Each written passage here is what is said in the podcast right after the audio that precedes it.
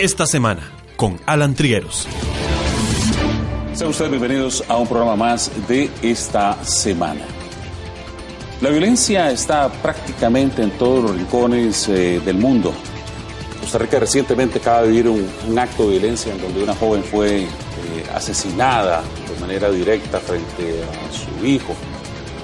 Y esto nos pone a pensar, pero no solo para, para ver este tema desde una perspectiva eh, meramente noticiosa, sino bajo la pregunta y premisa de qué nos está pasando.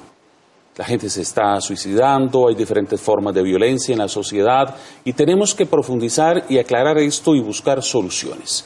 Y es por eso que hemos traído hoy un panel de lujo para hablar de esta problemática. Si ustedes me lo permiten, déjenme presentarles al doctor Fermín Carrillo González, psicopedagogo, junto con nosotros también el doctor Eric García López, eh, neuropsicólogo forense, y también al doctor Paulo Cruz, psicólogo. Con ellos vamos a analizar estas problemáticas de las cuales hemos conversado para tratar de buscarles soluciones. Pero antes que nada, es importante hablar o hacer un diagnóstico y voy a pedirle a mis invitados que iniciemos con esto. Iniciamos tal vez con el doctor Eric García López. Doctor, gracias por estar con nosotros. Al contrario, don Alan Trigueros, es un gran gusto estar aquí con su auditorio. Gracias. Le cedo la palabra para que empecemos a contextualizar. ¿Qué nos pasa? Estamos muy violentos, la gente se suicida eh, en un mundo donde se supone que deberíamos de estar más contentos o más entretenidos. Por lo menos estos aparatos dicen eso. Así es. Bueno, es una magnífica pregunta que vale mucho la pena contextualizar con datos. Eh, eh, Steven Pinker, el gran profesor de Harvard, en un libro publicado unos años ya en 2011, eh, nos muestra cómo las tasas de violencia en el mundo, medidas por tasas de homicidios por cada 100.000 habitantes, en realidad van a la baja. En un periodo de ocho siglos, y esto es interesante, eh, la tendencia en las cifras eh, totales de homicidios en el mundo es constantemente a la baja. Sin embargo, hay países como México, por ejemplo, que rompe estas tendencias. Por poner un dato concreto, en todo el mundo en una década se han cometido poco más de 32.000 homicidios vinculados al terrorismo. Solamente en un año en México, durante 2018, se cometieron 35.964 homicidios. Es decir, lo que en una década en el mundo vinculado al terrorismo fueron 32.000, en solamente un año en México fueron casi 36.000. Esto nos habla pues de la dimensión del problema dramático, trágico, atroz, terrible, porque estas son las víctimas directas, pero detrás de cada una de estas cifras lo que hay son personas y muchísimo sufrimiento humano. Esto implica además las víctimas indirectas. En ese terrorismo mezclas el narcotráfico también. El narcotráfico es una variable fundamental en el caso de México, Colombia, eh, entre otros países de la región asolados por la violencia. Por ejemplo, en Centroamérica, Honduras, El Salvador, Guatemala han tenido tasas superiores a 80 o 90 por cada 100.000 habitantes. Cuando, por ejemplo, Islandia, que no padece estos flagelos, tiene una tasa de 0,3 homicidios por cada 100.000 habitantes. La diferencia, pues, es brutal, pero eh, un apunte muy importante es que hay variables que permiten explicar, eh, sobre todo tratar de comprender para resolver el problema de violencia que seguimos padeciendo. Em, vamos a ir sumando a los planteamientos, eh, doctor eh, Fermín, sus aportes. Bueno, pues en primer lugar, muchas gracias por la invitación a este, a este lugar de encuentro. Muchas gracias. Yo como profesional de la educación creo que esta palabra educación es fundamental en, lo que es la situación. ¿no? Hablamos de educación en valores, en la escuela, educación infantil, primaria, secundaria, ya en la universidad. Eh, creo que eh, la falta de orientación de muchas personas que, sufren porque las políticas eh, económicas tampoco acompañan muchas veces, lo que tiene que ver con ese trabajo interdisciplinar, tanto en el mundo del derecho, el mundo de la psicología, de la educación, eh, de, los medios de comunicación. Eh, es un trabajo conjunto para intentar eh, paliar una, realidad que no solamente puede ser en Costa Rica, en España, por ejemplo, actualmente sufrimos muchas veces, pues habitualmente, problemas también de violencia, porque al final la globalización lo que nos empuja es a intentar buscar soluciones individuales en un mundo complejo en el cual, bueno, pues todos queremos eh, tener, respondía a nuestras necesidades eh, de cualquier ser humano. ¿no? Entonces, yo creo que, en, resumidas cuentas, qué importante es tener una visión global de cómo abordar el problema de diferentes puntos de vista. ¿Quién educa? ¿Quién educa hoy? Pues. Eh, ¿Estamos, ¿Estamos siendo educados por esto? Todos, la familia. Ahora, ojo que, tenemos que recordar que, que, hay asesinatos en diferentes partes del mundo de jóvenes y ya se ha comprobado que han estado sometidos a muchos tiempos en juegos electrónicos y al final no hacen una diferenciación entre la realidad y lo que está viviendo y coge una ametralladora y hace barbaridades. ¿Quién nos educa? Primero, la familia es muy importante, el rol de la familia, mm. eh, por supuesto, el rol de la escuela, pero luego el rol de los medios de comunicación, el rol de, de las tecnologías es un canal muy importante ¿no? para lo que es el modelado de los jóvenes, sobre todo los jóvenes, pero también los adultos. ¿no? Cuando uno ve eh, cómo, cómo, los demás discuten en medios de comunicación o en, en, las familias, en, el contexto más inmediato de las personas, al final uno cree que imitando pues eh, se consiguen resultados y no es así. A veces eh, un buen modelado a nivel de, de cómo dialogar, de cómo compartir conceptos e ideas permite muchas veces llegar a acuerdos que son buenos para todas las partes. ¿no? Entonces, bueno, yo creo que, que quien educa, eh, todos somos educadores. ¿no? Eh, para, para, educar eh, a un miembro de la tribu hace falta toda la tribu, realmente, para llegar, llegar a conseguir lo que queremos con lo. Con Digo esto porque eh, don Eric, que los indicadores a nivel mundial dicen que más bien va bajando, pero sentimos en nuestra sensación como que está subiendo. Entonces, aquí hay un, desbalance. Un desbalance que quisiéramos ahorita profundizar y analizar. Eh, doctor Pablo Cruz, ¿cómo ve usted la perspectiva? Bueno, desde Costa Rica, lo que pasa es que el tico, nosotros como costarricenses, siempre hemos tenido una relativa paz hemos vivido en tranquilidad, no tenemos ejército, no obstante tenemos una de las poblaciones más armadas de América Latina. Y en esa paz, el hecho de que se nos suba el tema de criminalidad, ya sea por drogas, ya sea por violencia intrafamiliar, etcétera, realmente nos afecta como pueblo, nos afecta como país. Entonces, la percepción, eh, aumentamos esa percepción de la, de la violencia, este, y indudablemente afecta el, el cómo nos desarrollamos, el cómo eh, construimos pensamientos diferentes. Pero sí, claro, sigue siendo un flagelo y sigue siendo un tema que creo yo que en materia incluso de políticas públicas nos estamos quedando muy cortos. Hay cosas que el gobierno tiene que ir haciendo y hay cosas que la sociedad costarricense también debe ir haciendo. Vos le preguntabas a Fermín que quién nos educa. Por supuesto que la familia nos educa, somos una tribu, nos educamos entre todos, pero también hay una desconstrucción de esa, de, esa educación. Es que lo que te iba a preguntar también es que hay una desconstrucción de la familia. Por supuesto, entonces tenemos... Y si ahí es donde nos educan y las estamos desconstruyendo, entonces ¿qué estamos construyendo? Por supuesto, entonces tenemos familias con antivalores y sus hijos están replicando estas cosas. Es, es como hablar de, los, de qué pasa con las familias de las personas privadas de libertad. Si el gobierno no apoya a esas familias, si el gobierno no apoya a esos niños, si el gobierno no construye o la sociedad no les construye una realidad diferente, esos niños que vieron a sus padres eh, cometer eh, hechos delictivos y que por eso están en la cárcel, lo único que tienen es replicar lo que ya conocieron. Y entonces esto nunca se va a acabar. ¿Se acaba cuando? Se acaba cuando aquella persona que está privada de libertad se trabaje con ella en la cárcel. No como ahora que los tenemos hacinados, se trabaje con ellos. Se acaba cuando realmente encontremos la forma de cómo llegarle a esa señora, a esa abuelita, a esos muchachos y, meterlos a, estudiar y darles un seguimiento real. No, no estar solamente desde la visión de un Estado asistencialista sino desde un Estado que busque el crecimiento integral de esas familias. Ahí, eh, don Alan, se acaban los temas de violencia. En este país y en todos los países de América Latina. El tema, y es un tema divertidísimo, es que países como México son terriblemente gigantescos, igual que como España, pero nosotros somos un país muy pequeño, sí se puede hacer. El tema es si estamos tirando demasiadas políticas al mismo tiempo, o si hay mucha gente jalando el mismo mecate, este, Hace pocos días estaba grabando un programa y alguien me decía, el país es muy pequeño y yo no dejo de escuchar a los presidentes que dicen que es ingobernable, ¿verdad? Entonces me pregunto siempre, es tan pequeño pero es tan complicado. Lo eh, complicado es tener tantas políticas sobre una sola cosa. Lo complicado es tener a muchos ministerios trabajando en una sola población.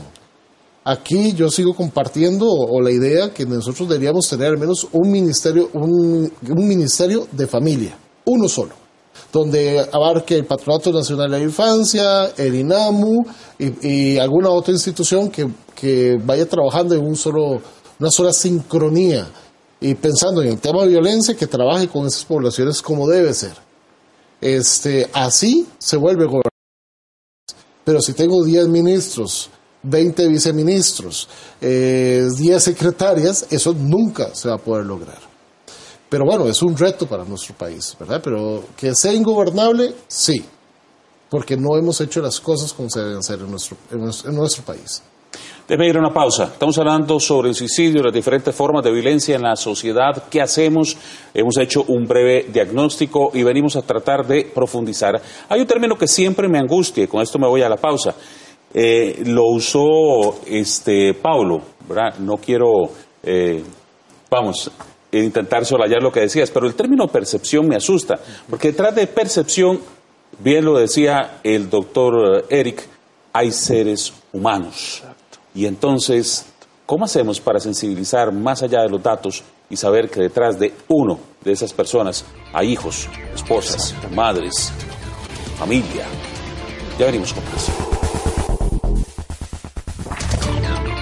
Esta semana con Alan Trigueros. Ya regresamos. ...101.5... Costa Rica Radio. Esta semana, con Alan Trigueros, estamos de vuelta. Decíamos al principio de nuestro programa que el tema de la violencia nos está impactando muchísimo a los costarricenses los últimos sucesos lo ponen otra vez sobre la portada de eh, los medios de comunicación y nos llama a reflexionar. Y ahora que hablábamos de percepción y ese término que tanto me asusta, decía que detrás de cada percepción que tenemos hay un número, pero ese número es un ser humano, con su familia, sus hijos y todo lo demás. Recordaba también que hace algún tiempo, hace algunos años, me toca entrevistar a un joven de 12 años sicario y cuando le pregunto que dónde había aprendido ese oficio, después de preguntarle obviamente muchas otras cosas, me dice que, que lo había aprendido en la televisión, que lo había aprendido viendo un programa, eh, una narconovela que se llamaba Sin Teta No hay Paraíso, y que ahí entendió que ese era un buen negocio rentable y con 12 años ya había ajusticiado a más de cinco personas. Los medios de comunicación tenemos una gran responsabilidad en todo esto, ¿verdad? Que nos sumerge más en las audiencias, en pensar en las audiencias, que en pensar en lo que estamos ocasionando en las sociedades. Es un tema que ahorita voy a dejar planteado, pero ¿cómo ven ustedes? ¿Cómo seguimos analizando las problemáticas que nos agobian? Vamos a iniciar tal vez en este espacio con el doctor García y abrimos la mesa de discusión. Con mucho gusto. Consideración que la percepción es una interpretación de la realidad y para interpretar la realidad nos conviene mucho tener un panorama eh, de los datos objetivos y fríos para tener un mejor análisis. El índice mundial de paz, eh, donde el país número uno es Islandia y el último país generalmente es Siria, Sudán, Chad, Afganistán, Irak, en el 163, México se encuentra en este espectro en el lugar 140. España y Costa Rica están entre los primeros 40 lugares. Es decir, que hay una distancia de por lo menos 100 eh, espacios entre la paz que existe tanto en Costa Rica como en España y la que existe en México. Colombia está en el 142.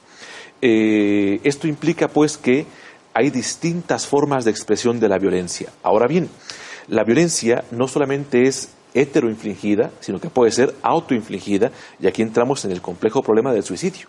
Países desarrollados, los nórdicos, por ejemplo, eh, o los asiáticos, caso de Japón, tienen tasas de suicidio muy elevadas cuando tienen los satisfactores eh, pues bastante, bastante bien conseguidos.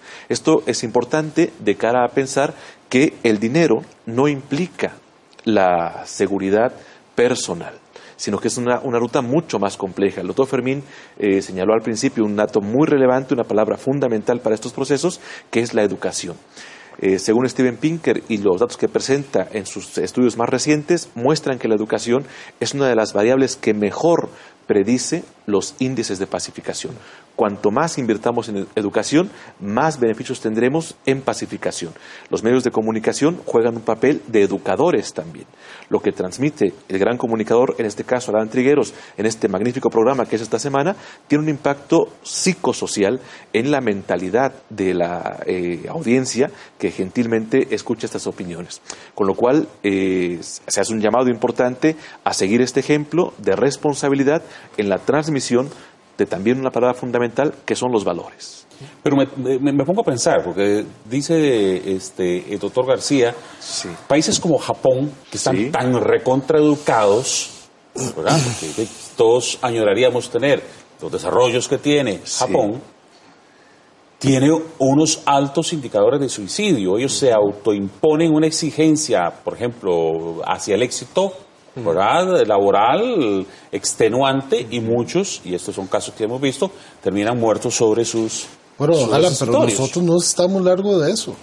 Con el ingreso de transnacionales que vienen con procesos muy, muy altos, de exigencia muy alta, de horarios más extendidos, estamos teniendo temas de ansiedad, depresión asociados al desgaste profesional de la gente que está trabajando en este, en este tipo de instituciones.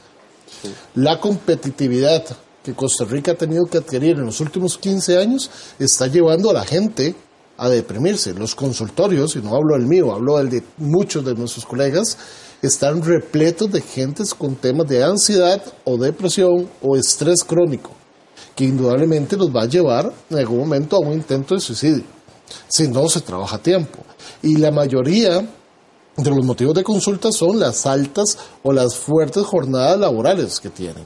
La exigencia muy fuerte que, traen esas transnacionales y que el tico, porque es un tema muy de costarricense, el tico no está acostumbrado.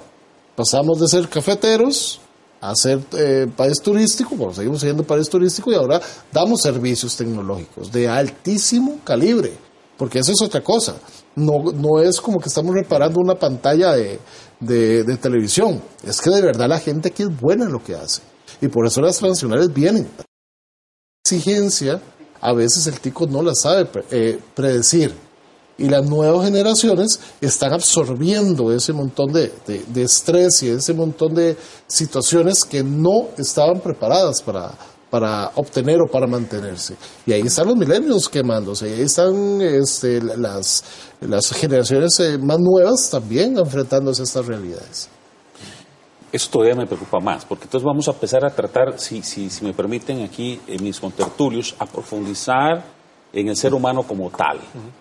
Nos exigimos más de la cuenta, ¿verdad? Yo lo que puedo decir es que eh, lo que es el suicidio y la violencia es el resultado de un proceso complejo eh, psicológico que parte por la percepción, pero finalmente acaba por la frustración. ¿Frustración de qué? Eh, viendo para acá para el estudio, eh, un señor se estaba pitando con el carro, con el coche, porque estaba frustrado, porque quería llegar antes, ¿no? Quería llegar antes, y después en, en un rifirrafe, pues se ha sentido minúsculo. El ser humano necesita autoestima, sentirse importante en la sociedad con la cual convive y quiere conseguir objetivos. Cuando eso no ocurre, uno se frustra y eh, una de dos, o acaba con violencia o incluso acaba con suicidio porque mi vida no es lo que esperaba, no me siento eh, relevante en mi, en mi contexto. ¿no? Y ahí, claro, ahí las políticas tienen que hacer cosas, tienen que plantear políticas eh, digamos, que respondan a necesidades de la gente a nivel de población. Pero luego también es importante la educación, como decíamos, eh, y trabajar lo que se denomina un concepto clave que es la inteligencia emocional. Enseñar a la gente, a las, personas, al ser humano, a comprender, bueno, primero a identificar las emociones, a comprenderlas y luego a cambiarlas cuando mm, las cosas no, siguen como uno, como uno espera. Y creo que para responder a la pregunta que, lanzabas, em, eh, es esencial la educación eh, emocional, la educación psicológica en todos los eh, estratos, en todos los ámbitos eh, de, la persona. Permítame cabalgar un momentito en el tema de la educación. Eh, claramente, los sistemas educativos que imperan en muchas partes del mundo todavía, y es el caso de Costa Rica, todavía pensamos en un poquito la era industrial, ¿verdad? De coger el, enseñarle a la gente a coger el tornillo para, para buscar la tuerca.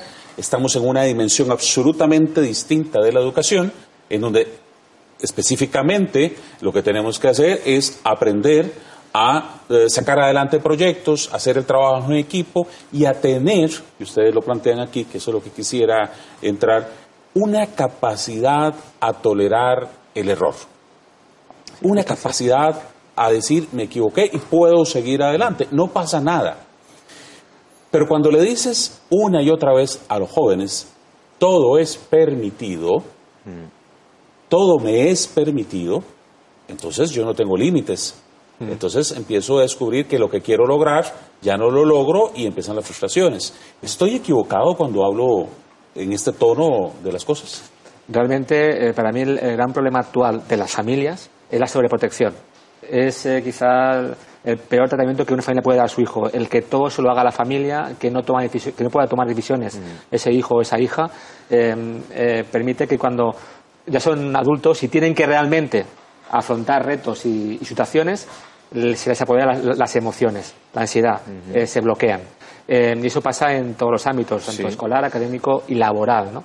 Y yo creo que eh, hay que enseñar a los chicos y a las chicas desde pequeños a abordar las situaciones como son. Y cuando hay un, conflicto eh, con un joven de su misma edad, eh, aquellos aprendan, con ayuda de, adultos, a resolver ellos mismos el problema. Porque si no, llegan de, adultos y no son capaces.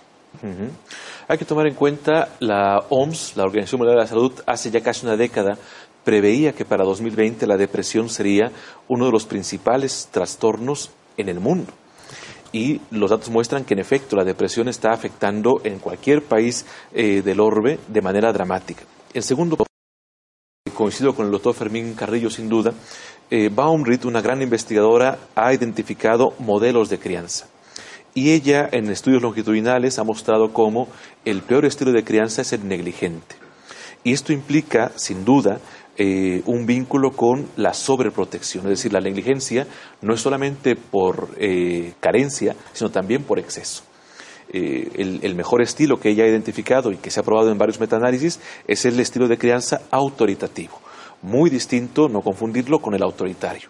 Es decir, darle a la persona que está en plena formación, en el caso, por ejemplo, de adolescentes, en un periodo importantísimo que es la poda sináptica, eh, darle herramientas para comportamientos prosociales. Perdón, es que si me ayuda con el término. Con mucho gusto. Porque me sonó a arameo. Yo sé que el televidente no dice, no entendí. Poda sináptica es un, es un eh, proceso neurobiológico donde en la etapa de la adolescencia eh, se observa una, tal cual el nombre lo indica, una poda de sinapsis. Esto implica, pues, que podemos ser capaces, eh, Vicente Garrido de Genovés, por ejemplo, tiene un artículo precioso que se llama Jóvenes en el sistema de justicia, la esperanza de la intervención. Y él demuestra cómo en adolescentes infractores eh, las medidas como justicia restaurativa son muy eficaces porque justamente están vinculadas a las emociones. Una de las nuevas rutas de la justicia está vinculada al estudio neurobiológico del comportamiento humano vinculado al derecho. Y en ese aspecto, autores como Antonio Damasio, por ejemplo, Becara, eh, Volko, han planteado la importancia del sistema límbico de cara a la justicia.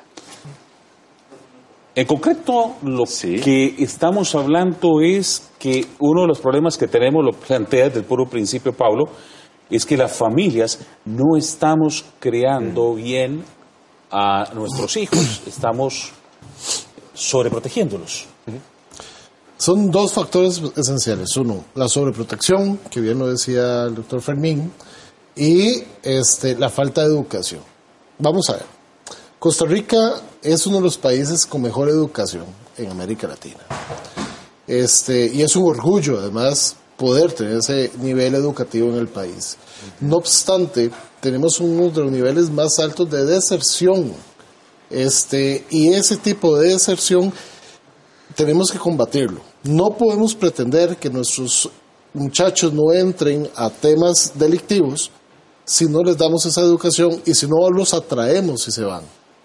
Porque sencillamente lo que estamos es alimentando a, a, la, a la mafia, a la delincuencia, eh, y eso son cosas que tenemos que ir trabajando como sociedad, indudablemente. Sí, nos metemos en el tema de, vamos, todo es permitido y yo me merezco todo.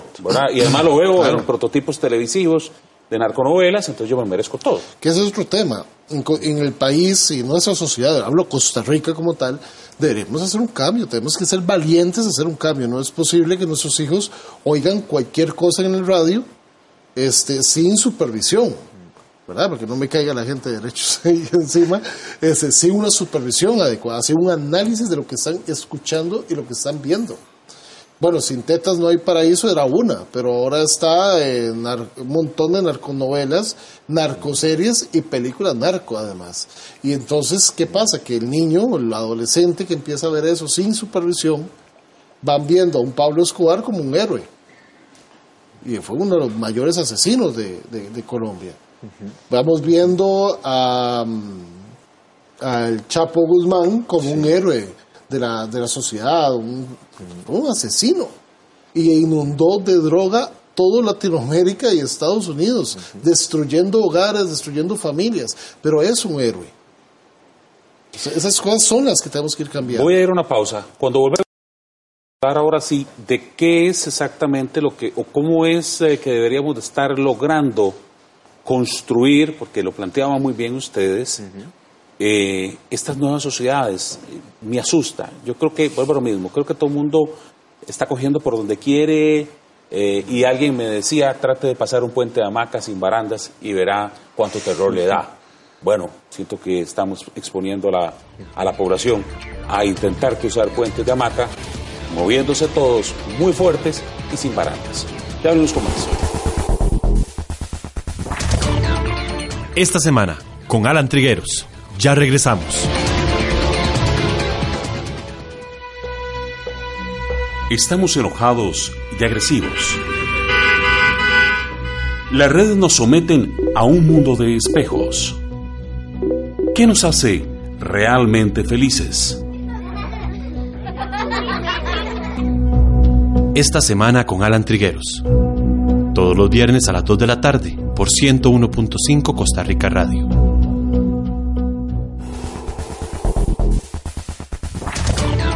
Esta semana, con Alan Trigueros, estamos de vuelta. Estamos hablando del tema de la violencia. Hemos tratado de ir construyendo a partir de lo que nuestros especialistas han eh, venido comentando. La frase, digamos, que me caló profundamente en el segmento anterior, es la que dice que el peor estilo de crianza de las nuevas generaciones es la negligencia. Eh, sigue siendo importante que hayan límites, sigue siendo importante que se les ah, enseñe a que la vida no es color de rosa, hay que enfrentarla y hay que ser capaz de, a pesar de estar frustrado por no lograr sus objetivos, ponerse en pie y seguir adelante.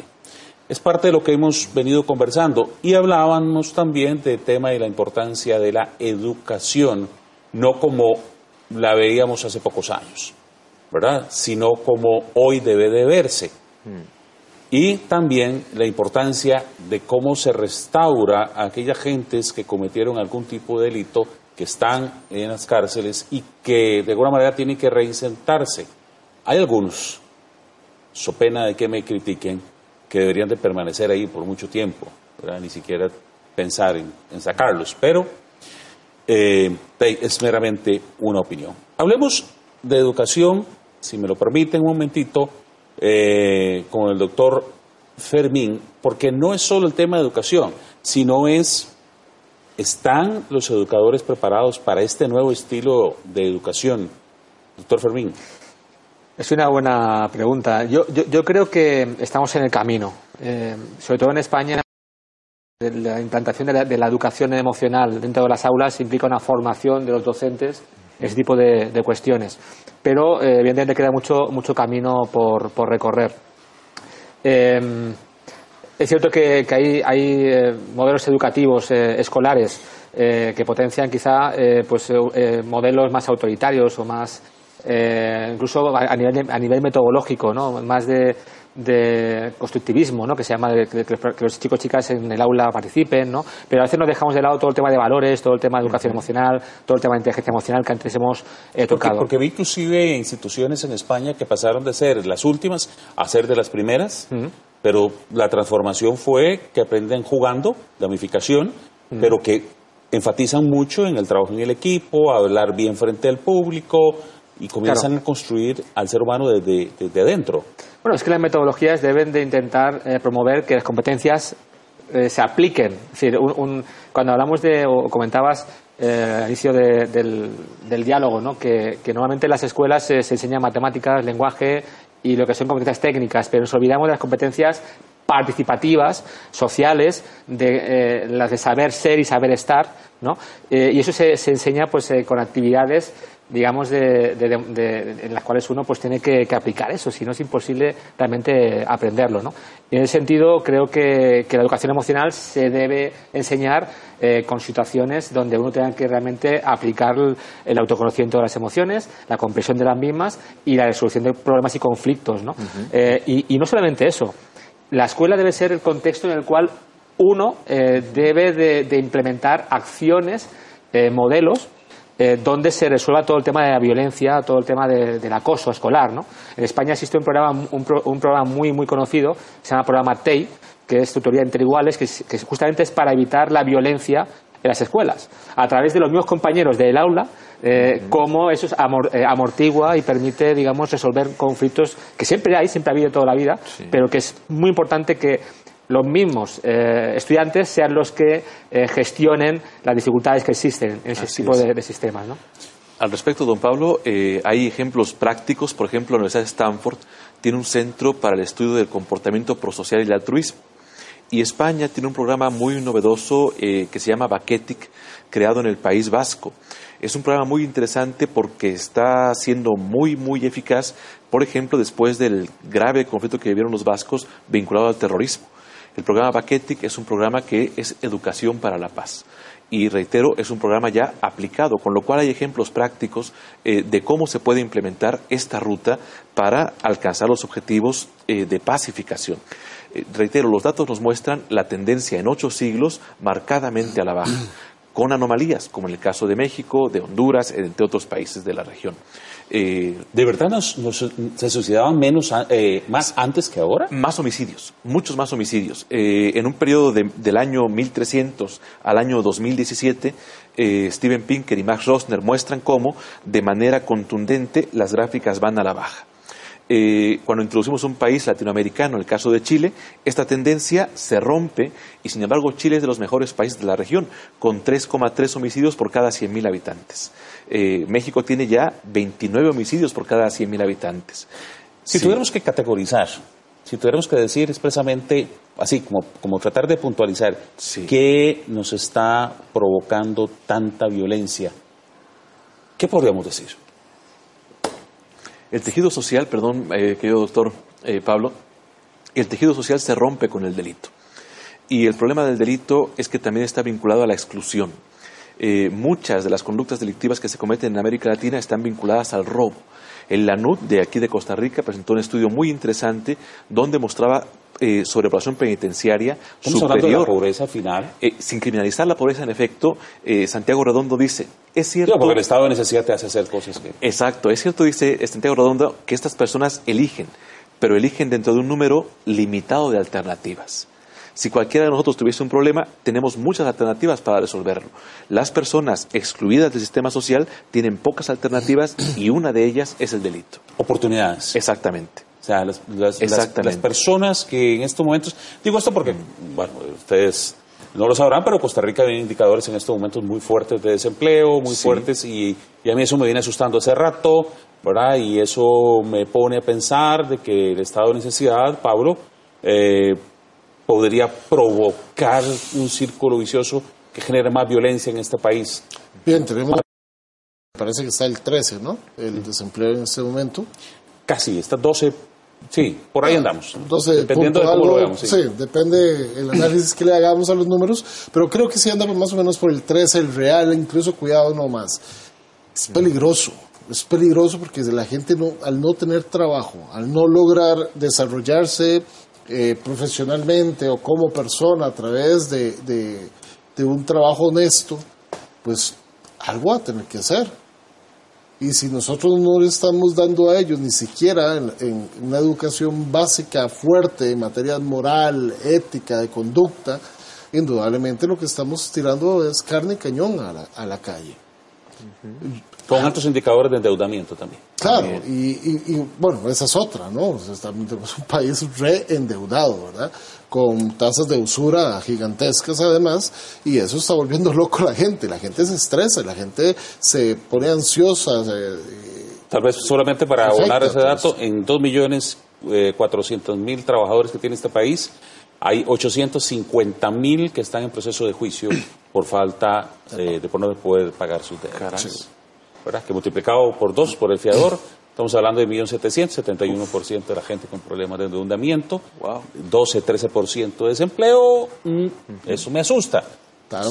Eh, y, ¿Qué otros indicadores? Y va a crecer, no, y va a crecer esto. El tema es, ojalá que este gobierno, eh, y sin entrar mucho en política, ojalá que este gobierno logre al menos frenarlo, al menos frenarlo. Pero eh, es muy difícil. tiene una oligarquía financiera que aprieta muchos botones. Por supuesto. Que es el único ganador de, de todas estas épocas. ¿no? ¿no? por supuesto. Ellos son siempre, ellos nunca van a perder. Pero el tema es que todas esas acciones van a tener un efecto inherente en la población. En, en el tema de salud mental, en el tema de cómo la criminalidad también trabaja, porque la gente cree que el criminal es aquel que rompió la cerca y se te robó el calzoncillo que estaba tendido, y no. Las estructuras criminales son empresas gigantescas donde tienen todo. Todo es todo, infraestructura, profesionales, eh, abogados, psicólogos, eh, administradores. Realmente es una empresa grande lo único que hacen es contratar a aquella persona que no logró o perdió su trabajo y no logró acomodarse y va a jalarlo hacia ese tipo de organizaciones. Eh, doctor Carrillo, eh, perdón, perdón, adelante. No, no, no. agregar algo eh, no, no, y nada más decir que al jalarlo, es, esos indicadores se nos van a disparar. Se nos va a disparar el indicador de, de, de homicidios, de desempleo y etcétera, ¿no? Sí, estamos hablando entonces sin criminalizar la pobreza, como lo decía este, muy bien el doctor García. Estamos hablando de que la pobreza y el estado de necesidad, el tema del desempleo, eh, las nuevas oportunidades y el tema de la educación, ¿verdad? Eh, son los factores que pueden estar en una sociedad más violenta. A esto súmele una descomposición del tema de familia, ¿verdad? Como otro indicador, permítanme hacer este trabajo de resumen, que es un poquito lo que me toca. Y eh, no quisiera dejar de lado el tema del impacto de las nuevas tecnologías, no viendo las nuevas tecnologías como algo negativo, tiene sus pros y sus contras, sino la incapacidad que tiene ya el ser humano de tomarse un espacio ¿verdad? para él mismo, para, digo, a veces es bueno tener ratito para comerse un helado y pensar en otras cosas. Pero la tecnología nos avasalla, ¿verdad? Y, la tenemos ahí, eh, pendiente. Yo quisiera preguntar cuánta gente no entran con su dispositivo al servicio sanitario y se olvidan de que iban a orinar tan siquiera, ¿verdad? Sí. Eh, ¿Nos capturó la tecnología? ¿Nos está agobiando, doctor? Eh, yo quisiera complementar el, el fantástico resumen que has hecho eh, con un elemento que, creo que, falta, es el tema del, del, soporte sanitario, del, apoyo psicológico que tiene que haber la sociedad en, un país, eh, porque hablamos de la educación como la solución, pero luego cuando está el problema hay que tener una estructura, digamos, eh, de apoyo psiquiátrico, psicológico muy importante. Y lamentablemente eh, creo que, es insuficiente, al menos en España, y aquí no sé cómo estará, pero entiendo que también mm. pues, es esencial desarrollarlo. Y, luego, bueno, pues eh, algo importante, ¿no? Que tiene que ver con, con, medios eh, tecnológicos. todos, todos, tenemos un celular, tenemos un móvil, em, que es como una, bolita mágica que uno la frota y, busca lo que quiere, ¿no? Busca todo lo que uno eh, se puede imaginar. Y luego, vinculado con el celular está que ahí están también los medios de comunicación. Y si viéramos los diarios, los, los informativos de la televisión, veremos que lo que aparece normalmente es lo que la gente busca. ¿Y qué busca? Busca el morbo, busca las noticias llamativas, busca las noticias de violencia. Si fueran noticias que hablen de, lo que va bien, la gente posiblemente no vería la televisión. Una buena noticia es una mala noticia. Exacto, una buena noticia es una mala noticia y yo creo que, que, bueno, esa ventana al mundo, que es una ventana accesible, rápida, fácil, que, puedes eh, conocer lo que tú quieras, de lo malo y de lo bueno, pues eh, es un problema que hay que intentar eh, no digo limitar, sino que al menos educar al que usa ese tipo de tecnología a usarla bien. Sí, y eso me permite ir a una pausa. Quiero decirle que, que nosotros como televisión del Estado eh, hace rato decidimos no usar la violencia entre nuestros informativos, hace muchos años. Eh, pero sí me contaba un buen colega que intentó hacerlo en un medio privado, ¿verdad? Y que dos semanas después rápidamente tuvo que volver ¿verdad? Porque los indicadores de rating se desaparecían. ¿Qué pasa con el ser humano? Voy a una pausa y ya venimos a nuestro último Esta semana, con Alan Trigueros. Ya regresamos. 101.5 Costa Rica Radio. Esta semana, con Alan Trigueros. Estamos de vuelta.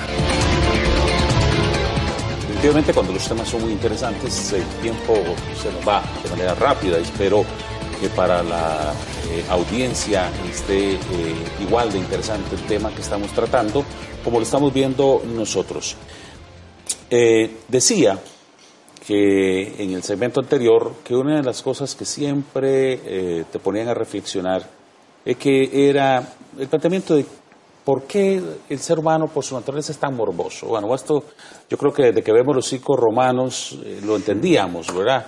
Uno no entendía por qué la gente le aplaudía a, un león comiéndose a un cristiano, pero bueno, eh, pareciera que eso no se nos quita, ¿verdad? Y que pagamos por ver el morbo. ¿Qué hay? Ustedes son especialistas, eh, psicólogos y tienen especializaciones en muchos otros temas.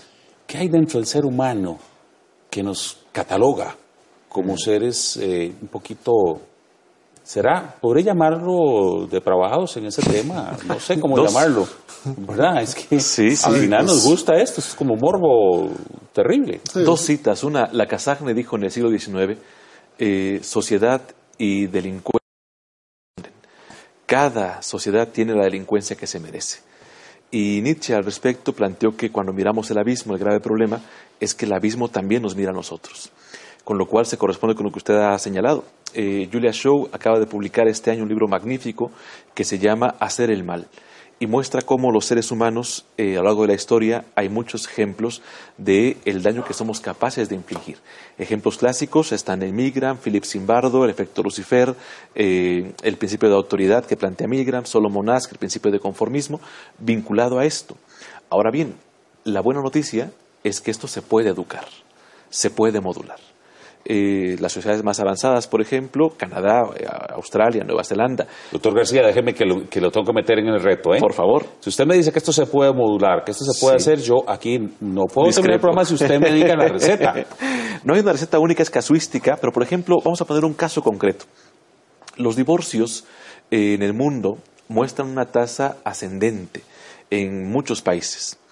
Y la forma en la que se están resolviendo los divorcios son de manera conflictiva eso genera muchísimos daños en los niños. En 1985, por ejemplo, en el caso de México, no hubo de los 31.000 divorcios que ocurrieron ese año, ninguno con hijos menores de edad. Para 2017 es más de 85.000 divorcios con muchos casos con niños menores de edad. Frente a esto, hay modelos como el de coordinación parental. Es decir, sí hay mecanismos que se han estado implementando en Canadá, en España, en Alemania, en Francia, eh, tratando de buscar formas, decíamos ayer en el conversatorio, alternativas de solución de conflictos. ¿Y cómo? ¿Cómo lo están haciendo? Eh, con emociones. Por ejemplo, en el caso de sistema penitenciario, se está implementando en toda América Latina el modelo de justicia restaurativa. Es decir, este elemento que implica el agresor, la víctima y la comunidad.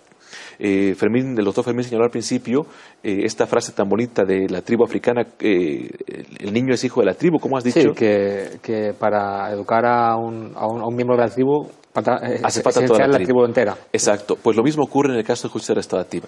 El problema está en que nosotros, como observaba el doctor Pablo hace un momento, estamos mucho más acostumbrados al litigio. Las facultades de Derecho, por ejemplo, nos educan para ganar casos, no para resolver problemas. Entonces, estos cambios de paradigma están vinculados a conceptos como justicia restaurativa, justicia terapéutica, coordinación parental, entre otros. Pero es bien difícil, o sea, es muy complicado. cuando una pareja ya se divorcia, eh, sí. ya lo que pretendes es que todo se termine rápidamente y, quién se lleva la mejor parte o no sé. claro, pero ¿cómo, hacer algo, ahí para evitar esa violencia? la misma justicia restaurativa, el mismo... El, el es que no logro entender a qué se refieren con esa restaurativa. O sea, que para que, para que me expliquen, mira, es que le sentamos a los señores, eh, ¿cómo, ¿cómo se hace? Claro, pues, muchas formas, pero mm. bien. Pues póngame un, ejemplo para que el televidente no se me quede con las ganas. Bien, dos, la misma pareja que se va a divorciar, eh, tienen niños inclusive de por medio, y entre una conversación de adultos, donde hay un terapeuta, donde hay un psicólogo que no ejerce como tal, sino más bien desde la estructura más de la escucha, más de ir acomodando las ideas y emociones de, de las toman, empiezan a tomar decisiones. Estamos empezando a pensar como seres humanos. O sea, la vida del diálogo. La vida del diálogo. Cuando ya se rompió el diálogo. Por supuesto, ¿por qué no? De, porque no, es común, ¿verdad? claro, no es común. De hecho, hay, tres etapas. Una primera etapa donde tenemos una justicia vindicativa, es decir, justicia eh, vinculada a la venganza. Una segunda, que es la justicia retributiva, es decir, una justicia eh, implementada por el Estado. Y una tercera, que es la justicia restaurativa, donde quienes adquieren papel protagónico son las partes en conflicto. Eh, esto implica, sin duda, la participación de la sociedad. Los ejemplos más eh, conocidos son el de Canadá y el de Nueva Zelanda. Eh, tribus de origen indígena, primeras personas en Canadá, llevaron a cabo un caso donde adolescentes cometieron un homicidio bastante impactante en aquella región norteamericana y se logró mediante justicia restaurativa. Uno de los grandes teóricos es Howard y uno de sus libros más conocidos es Changing Lenses, cambiando ¿Qué, el ¿Qué pasó con ellos? ¿Qué pasa con estos eh, La comunidad logran reinsertar en la señor, sociedad? Sí, señor. Sí, señor. Hay que tomar en cuenta una cosa muy, muy importante. Lo que nos pasa de manera social, y hablábamos de la percepción, es que cuando ocurre un fenómeno, un delito de gravedad tal, eh, la sociedad generalmente no clama por justicia, sino clama por venganza y esto se capitaliza mucho en lo que se conoce como populismo penal. Se pide un aumento en la sanción de las penas cuando está demostrado que el aumento en la sanción de las penas no correlaciona negativamente con la disminución del delito. Es decir, aquellos países con penas más altas, por ejemplo en el caso de México hay sanciones de 365 años, no significa la reducción del delito. Pero fíjese que me tengo que poner como el ser humano de manera natural, o sea, un tipo coge un arma, pum, le pega un tiro a su esposa en frente de su hijo y ustedes me dicen, veamos a ver cómo hacemos. Uy, sí es complejo, muy complejo. ¿Mm? Muy, muy complejo. ¿Verdad? O sea, no es tan fácil. Para nada. Pero, pero lo, que sí podría ser mejor es la prevención. trabajar es ah, sin duda. la prevención, como bien lo decías, pero también trabajar con la persona que está privada de libertad, también, ¿no? Porque hay delitos, no todos. Por ejemplo, me parece que la familia no, no entra. Violencia, por ejemplo. Violencia intrafamiliar no entra en justicia restaurativa. Pero sí hay otros delitos que sí. Que robo, por ejemplo. El robo. Me hurtan, me roban el carro, lo agarran a la policía. Bueno, eso, eso tiende a ser un poquito más simple. Justo, eso. No simple, pero sí Justo, más manejable, ¿no? Exacto. La justicia restaurativa establece límites legales donde, por ejemplo, un principio es que no debe haber desigualdad entre la víctima y el agresor, como en el caso de la violencia eh, sexual. ¿No? Eh, casos de robo, casos de hurto, casos de lesiones, eh, son los que se llevan por esta vía alternativa. A nivel estadístico, lo que nos muestra es que hay una despresurización del sistema judicial. Eso permite que los jueces se concentren en delitos graves y que no pierdan el tiempo en delitos de bagatela que se pueden resolver por formas alternativas. Bien, empecemos a, tratar de, darle un... Quisiera como que, pudiéramos poner sobre la mesa, un, sin querer decir cómo son las cosas como tal, eh, una estructura eh, oportuna para una sociedad eh, para prevenir tanto homicidio y tanto suicidio. ¿verdad? Hacía yo un esfuerzo con tres, cuatro temas, pero quisiera como que lo pudiéramos ir ya modelando. Bien, una sociedad, uno, educación. Yo no contemplo una sociedad sana si no hay educación usando tecnologías nuevas, por ejemplo, eh, bueno, el doctor Fermín en España, eh, una institución grandísima en materia de educación a distancia y, continua, y eso es una forma de educar a la gente, que tenga acceso completo a la educación de todo tipo, además. Mm. No solamente porque el Estado costarricense diga tienes que ir a estudiar, sino porque realmente a mí como papá responsable, como mamá responsable, como familia responsable, voy a educar a estos muchachos. y la educación y formación de nuestros educadores dentro de paradigmas diferentes donde volvamos a retomar aquellas cosas que dejamos como sociedad costarricense. El respeto, los valores son cosas que tienen que volver urgentemente a nuestra formación en las universidades para los profesores que vienen saliendo y para nuestros niños. Respeto, valores, tienen que volver a las aulas. Claro. Ese es tu concepto. Esa es la primera educación. Me quedan dos minutitos. Muy breve, a Concepción Arenal se atribuye una frase fantástica que dice, educa al niño hoy para que no tengas que castigar al hombre mañana. Y realmente está muy vinculado a la prevención. ¿no? En la familia se construyen o se destruyen muchas sociedades. Consejo para la familia, doctor. Eh, educación autoritativa, eh, mucho afecto, pero con límites, con prudencia, sin sobreprotección. Doctor. Sí, un poco es eh, subrayar las palabras que mis compañeros han comentado. La educación es esencial, no solamente la educación hmm. al niño, a la niña, a los adolescentes, sino también hablamos de, los adultos, de las familias y sobre todo del profesional. Como, como bien decía el doctor Cruz, mi institución, ISEP, se dedica a formar a profesionales de la psicología y de la educación. Eh, independientemente eh, de, que estén en, la ciudad o estén en el monte, sino que, que, accedan también a una, educación continua en el ámbito sanitario, decir, todo lo que es eh, temas de tratamiento de psicopatologías, de, trastornos de ansiedad, de depresión, prevención de suicidio, y en el ámbito de la educación, de formación de maestros, pedagogos, psicopedagogos, eh, etcétera, ¿no? Y luego, por último, pues políticas, en este caso los políticos que hagan políticas para todo el mundo, para toda la población, tanto eh, eh, personas con menos pudientes como, personas que, tienen necesidades también, que, porque también la violencia está en las clases altas. y no solamente está en la, en la pobreza, está, hay, igualmente violencia en todo tipo de estratos. Así es. Estoy totalmente de acuerdo con usted. Muchas gracias a mis invitados. Gracias. es curioso pensar que conforme avanzan los tiempos uno comienza a ver cómo los modelos ¿verdad? Mm. que otrora se usaron con los debidos ajustes no eran tan malos. ¿verdad? Volver a la familia, volver a la educación, al tema de valores, al tema de respeto, al tema de, tema de la disciplina sin agresión y al tema del amor entre los seres humanos. Gracias por haberme permitido estar en esta mesa. Dialogando se construyen los pueblos. Dios bendiga sus hogares. Esta semana, con Alan Trigueros. Escúchenos el próximo viernes a las 2 de la tarde en 101.5 Costa Rica Radio.